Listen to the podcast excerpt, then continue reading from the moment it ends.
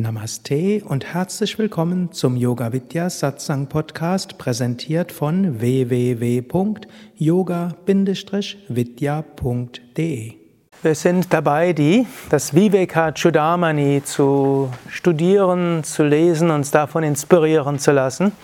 Viveka Chudamani, eines der Hauptwerke von Shankara, eines seiner hm, kann auch umfangreicheren Werke, auch wenn es hm, in etwa so viel Worte hat wie die Bhagavad Gita, also relativ kurz ist. Und ich möchte heute so nochmal diese Shankara in Kontext stellen des gesamten Vedanta. Und auch, dass ihr ein paar Informationen bekommt, die wichtigsten Werke von Vedanta.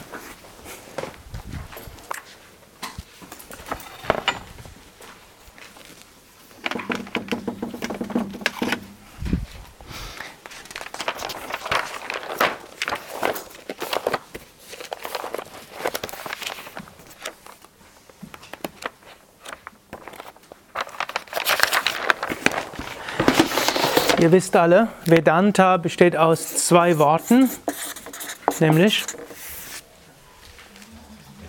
Veda und Anta. Veda heißt Wissen und Anta heißt Ende des Wissens. Vedanta will uns zum Ende des Wissens führen, will uns zur Verwirklichung der höchsten Wahrheit führen. Vedanta. Vedanta hat, ist uralt und wir finden die ersten Ansätze in den sogenannten Veda Samhitas.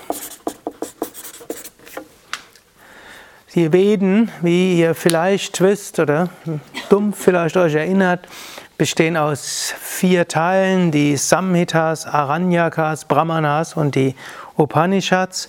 Die Samhitas sind die ältesten Teile der Veden und man nimmt an vom Indologischen her, dass die zwischen 1800 und 1200 vor Christus geschrieben wurden. Die klassische indische Chronologie würde sagen, die sind zwischen 6000 und 4000 vor Christus den großen Rishis enthüllt worden. Und der Vyasa hat sie dann um 3300 vor Christus, vor Beginn des Kali Yugas, aufgeschrieben. Es ist jetzt vom Standpunkt eines spirituellen Aspiranten jetzt nicht ganz so erheblich, hm? wer jetzt recht hat. Hm? Spricht einiges dafür, dass es nicht so ist wie die Indologen, mindestens die deutschen Indologen das behaupten, die amerikanischen Indologen und die englischen Indologen, die sehen dort sehr viel mehr Wahrscheinlichkeit auch dafür, dass es durchaus sehr viel älter ist, denn dieses Konzept der indo-arischen oder indo-germanischen Einwanderung zwischen 1800 vor Christus und 1200 vor Christus hat, hat keine wie auch immer geartete archäologische äh, Substanz. Hm?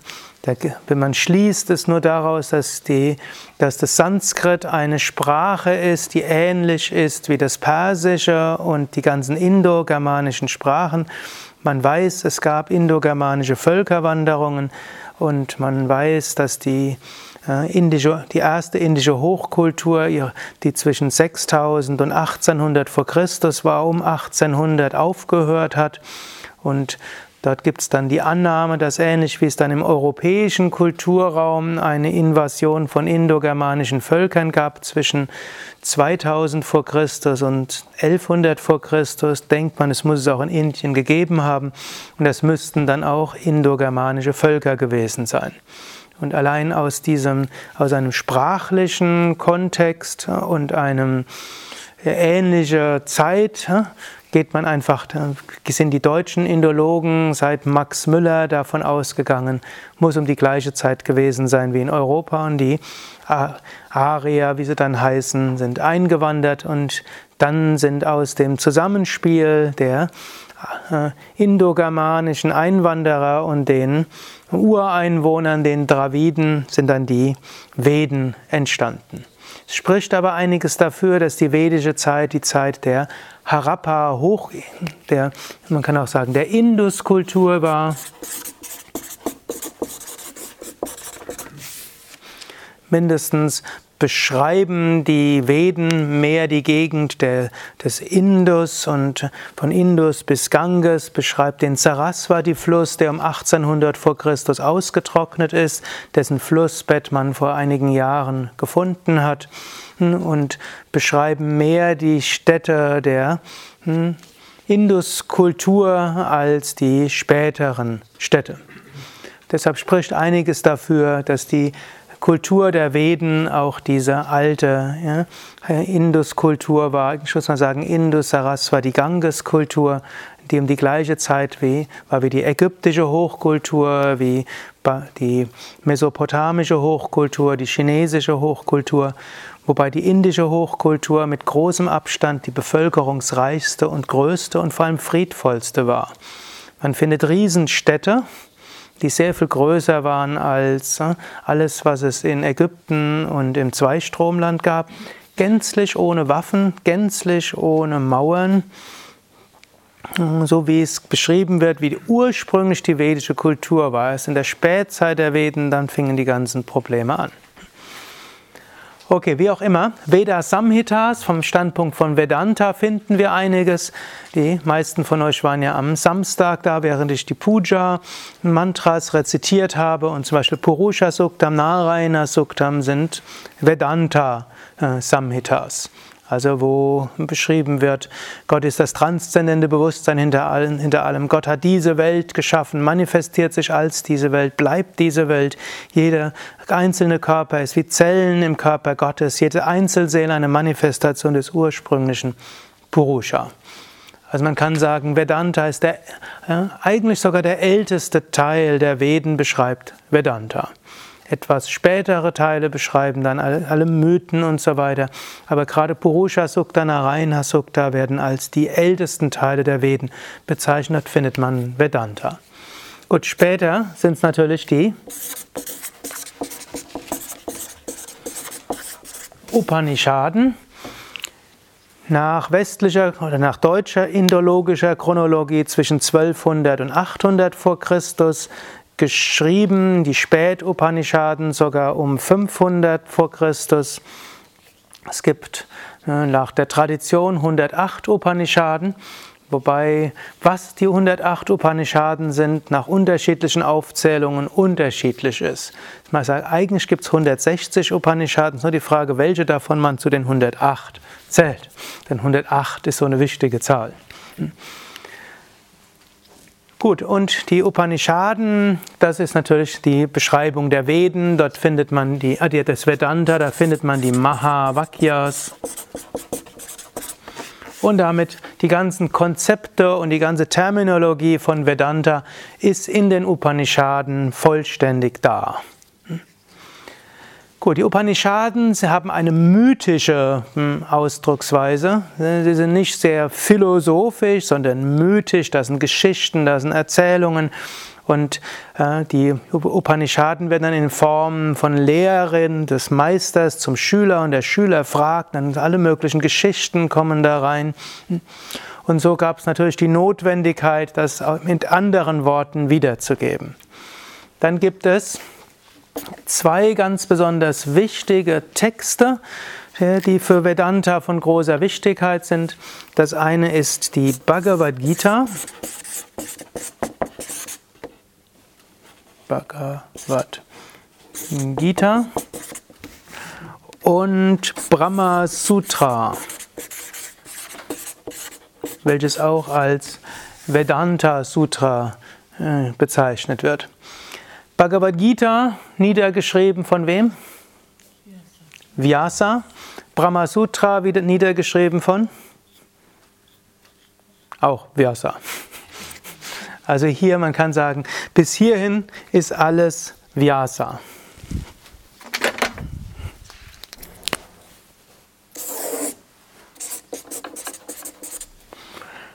Indologen bezweifeln, dass das ein einziger Mensch überhaupt hätte machen können.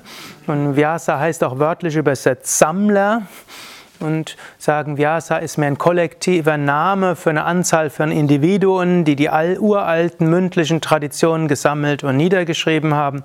Und das Ganze ging über mehrere hundert Jahre. Aber es ist auch nicht ausgeschlossen, dass eine einzelne Person so ein großes Werk hat. Und Swami Shivananda hat auch 300 oder 400 Bücher geschrieben und hat gleichzeitig noch ein Ashram geleitet und eine internationale Organisation aufgebaut. Und ihm ist eigentlich gelungen, 300 Bücher zu schreiben, wenn er nur eine Stunde am Tag schreibt.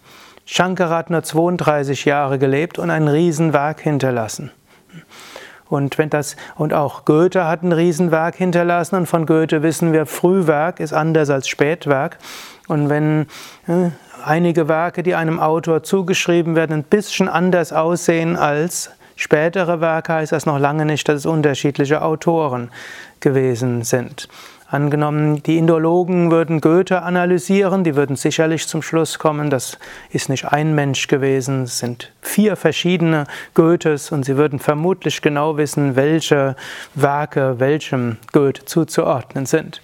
Weil die Spätwerke sind ganz anders als seine Sturm- und Drangwerke und die klassischen Werke von ihm anders als die Spätwerke der Romantik. Sei es wie es ist, Bhagavad Gita und Brahma Sutra sind wichtig, und Brahma Sutra kann man sagen, ist der logischste und systematisch, ist die logischste und systematischste Darlegung der Vedanta-Philosophie im Altertum. Bhagavad Gita natürlich nach klassischer Chronologie muss zu Lebzeiten von Vyasa gewesen sein, 3300 vor Christus, Brahma Sutra auch. Nach westlicher Indologie ist es mehr 800 bis 500 vor Christus. Brahma Sutra irgendwann zwischen 500 und 200 vor Christus. In jedem Fall vor Patanjali. Brahma Sutra gilt als das Ursutra.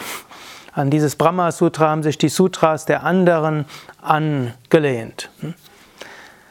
Bhagavad Gita ist jetzt ein interessantes Werk. Eigentlich ist Bhagavad Gita nicht vom der Grundtenor Vedanta-Werk. Eigentlich ist Bhagavad Gita mehr Bhakti und Karma Yoga. Aber es gibt eine ganze Menge von philosophischen Phasen. Und gerade weil die Bhagavad Gita Schriftcharakter hat, Shastra ist, war es den vedantischen Kommentatoren wichtig, dass Bhagavad Gita zum Vedanta-Kanon dazugehört. Und natürlich, Bhagavad Gita soll auch zeigen, wie lebt jemand, der Vedanta zu seiner Grundlebenseinstellung gemacht hat, praktisch? Und das wiederum, das ganze Konzept des Karma-Yoga, was ja das, eigentlich das Haupt, äh, Hauptthema der Bhagavad Gita ist. Dieses Thema hm, ist also auch für Jnana-Yogis wichtig. Diese drei Werke, Upanishaden, Bhagavad Gita und Brahma Sutra werden auch bezeichnet als Vedanta Traya. Das heißt die Dreiheit des Vedanta. Und jeder Kommentator des, oder jeder Lehrer des Vedanta, der etwas auf sich hält, macht Kommentare zu Upanishaden, Bhagavad Gita und Brahma Sutra. Shankaracharya hat Kommentare geschrieben über die Upanishaden. Und so weit, dass man sagt, die Kommentare des Shankara zu den Upanishaden, das sind sein Hauptwerk. Und sein, sein Kommentar zu Bhagavad Gita und Brahma Sutra sind seine Zweitwerke. Und alles andere ist drittrangig. Ja. Sind auch eben umfangreich. Und deshalb ist auch schwierig, in neun Tagen die zu studieren. Man kann auch nicht mal einen Kommentar zu einer Upanishade von Shankara ausreichend studieren. Das ist, ist Riesen. Aber jedenfalls, diese drei sind wichtig. Vedanta Traya und alle großen Acharyas der Vedanta-Tradition haben Kommentare zu Upanishaden, zu Bhagavad Gita, zu Brahma Sutra geschrieben. Shankara eben zu elf der Upanishaden. Und die Upanishaden, zu denen Shankara einen Kommentar geschrieben hat, werden auch als klassische Upanishaden bezeichnet, als wichtigste Upanishaden. Das heißt, dass man sagt, die waren so wichtig, deshalb hat Shankara darüber einen Kommentar geschrieben. Das heißt, dass man sagt, einfach allein deshalb, dass Shankara sie für wichtig befunden hat, einen Kommentar dazu zu schreiben, deshalb sind die Upanishaden die, diese besonders wichtig. Dann gibt es zwei Werke, die vermutlich um Christi Geburt geschrieben wurden, auch wenn natürlich die hm, indische Chronologie die wieder weiter zurückversetzt. Und das ist dann Yoga Vasishta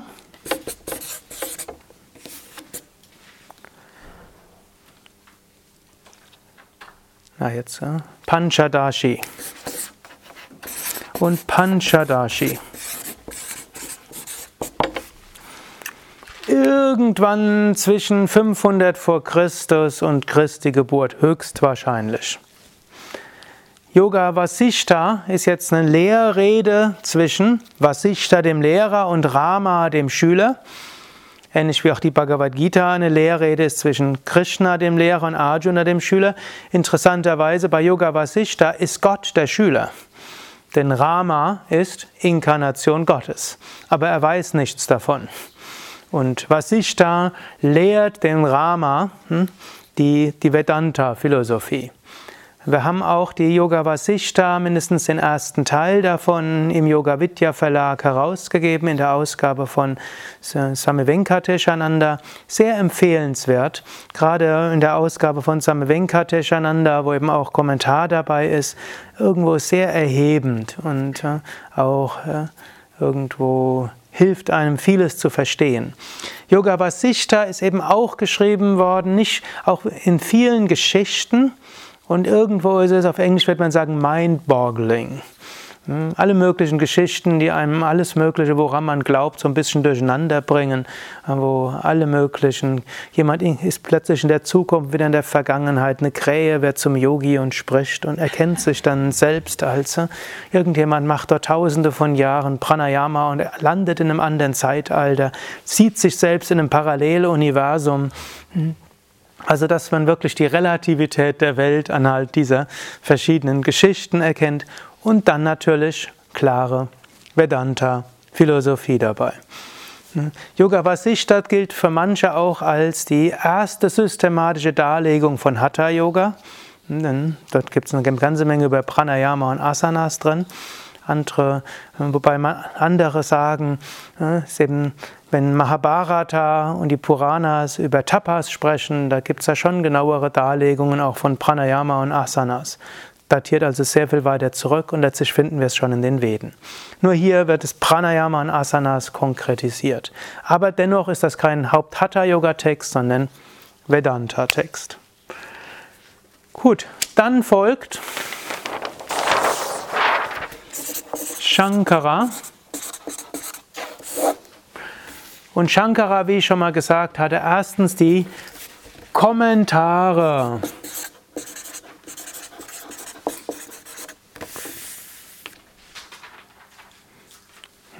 Die sogenannten Bhashyas, das sind seine Hauptwerke, eben zu den Upanishaden, Bhagavad Gita hm? und äh, Brahma Sutra. Dann hat er von, für Vedanta besonders von Relevanz die, die Kurzwerke geschrieben, Atma Bodha, dann Tattva Bodha,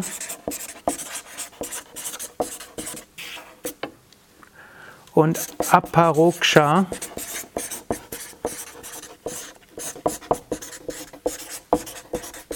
Anubhuti. Die findet ihr auch in der unserer Boutique. Die sind auch beim Yoga Vidya Verlag in Kurzform herausgegeben worden oder in einer ähnlichen Ausgabe im Heinrich Schwab Verlag zusammen mit anderen Kurztexten von Shankara. Gut, und dann gibt es das Spätwerk Viveka Chudamani. Man kann sagen, diese drei sind etwas stärker Vedanta in Reinstform. Im Viveka Chudamani gibt Shankara sehr viel mehr Raum für spirituelle Praxis und spirituelle Erfahrung, spricht auch über Samadhi und so weiter. Nach Shankara kommen jetzt so viele Kommentatoren. Shankara ist Advaita Vedanta.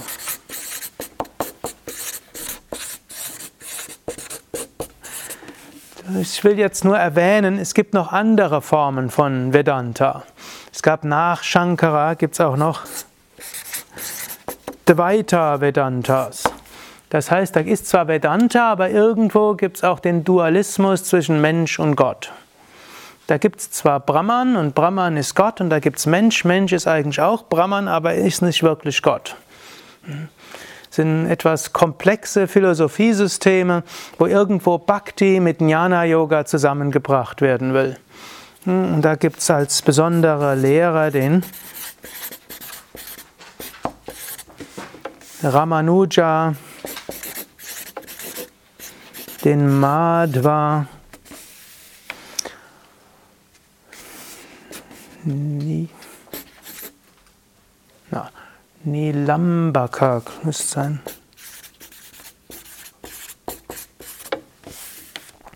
Wenn es euch interessiert, den einfachsten Überblick kriegt ihr im Yoga Vidya Wiki. Da könnt ihr einfach eingehen auf äh, Vedanta oder Ramanuja und dann kommt ihr auf die anderen auch noch. Gut, äh, natürlich vom Advaita-Standpunkt aus Abirrungen. Vom deren Standpunkt aus höchste Wahrheit. Dann gibt es noch einen, der nennt sich Apaya Dikshita, ein Vorfahr von Swami Shivananda. Der hat wieder Advaita Vedanta gelehrt und dabei aber auch den anderen Vedanta-Lehrern irgendwo hm, versucht, ein bisschen hm, äh, auch sagen, auf eine gewisse Weise haben sie auch recht. Dann, das war irgendwo ums im 18. Jahrhundert. Dann gibt es einen sehr wichtigen, der nennt sich Vivekananda. Der wird in der Indologie manchmal als der Begründer von Neo-Vedanta bezeichnet. Bei Neo heute meist so etwas abschätzig klingt, wobei das in der damaligen Zeit, als dieser Ausdruck in den 20er, 30er Jahren in der Indologie aufgekommen ist, nicht abschätzig gemeint war. Vivekananda hm, hat als Besonderes, hat sich nicht nur auf Shankara bezogen, sondern er hat sich auch auf andere Schriften bezogen. Er hat dann alle Yoga-Wege zusammengebracht und hat eben diese Synthese des Yoga postuliert, wie man sie vielleicht auch schon bei Krishna in der Bhagavad Gita findet, aber in einem logischen Gedankengebäude, wo eins ins andere hineinpasst, wo es verschiedene Wege gibt, aber sie doch alle irgendwo zusammengehören. In der Tradition von Vivekananda sind eigentlich alle großen wichtigen Meister, die große spirituelle Gemeinschaften gegründet haben, von Paramahamsa Yogananda über äh, Swami Shivananda, über Ananda Maima und so weiter. Dann gibt es hm, einen Lehrer namens Ramana Maharshi.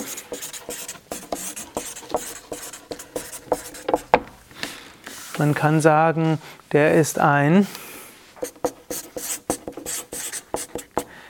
nicht Schriften-Vedantin.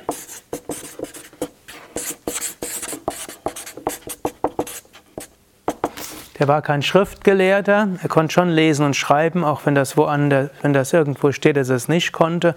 Aber er hat sich nicht auf die Schriften bezogen, hat sie nicht studiert, konnte zwar aus dem Stegreif Schriften kommentieren, ohne sie vorher gelesen zu haben, weil er, kann sagen, über die höchste Verwirklichung gestolpert ist und damit alles wusste und so konnte er auch die Schriften studieren.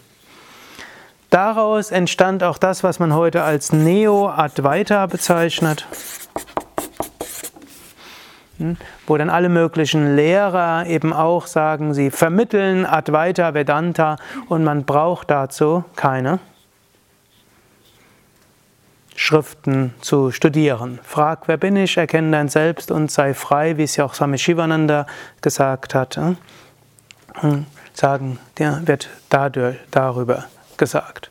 Hm, manche kennen Andrew Cohen oder Maduka oder einen namens Ganga. Was gibt es noch? Es gibt da so eine ganze Reihe von Leuten, die hm, in diese Tradition. Irgendwo beziehen sie sich auf Ramana Maharshi. Manchmal waren sie ehemalige Osho-Schüler, die dann zu Ramana Maharshi sind, eine Erweckung hatten und dann zum Advaita Vedanta übergewechselt sind. Und manche, hm, da gibt es auch irgendwo, hm, kann auch sagen, Punjaji spielt da noch eine Rolle. Hm.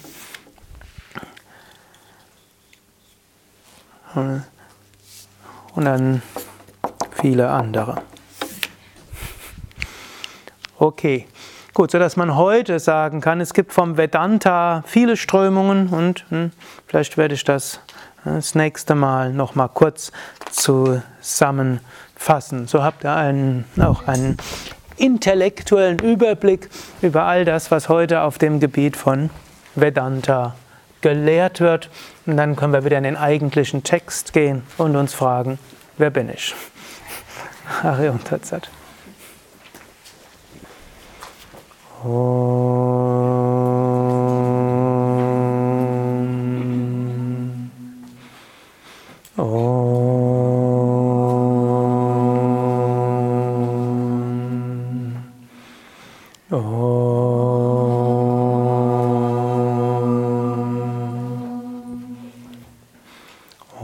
सर्वमङ्गलमङ्गल्ये शिवे सर्वतसादिके शरण्ये त्र्यम्बके गौरी नारायणी नमोऽस्तु ते नारायणी नमोऽस्तु ते ॐ शान्ति शान्ति शान्तिः ॐ Frieden Frieden, Frieden. Bole Satguru Shivananda Maharaj ki Jai. Bole Shri Vishnuvan Maharaj ki Jai.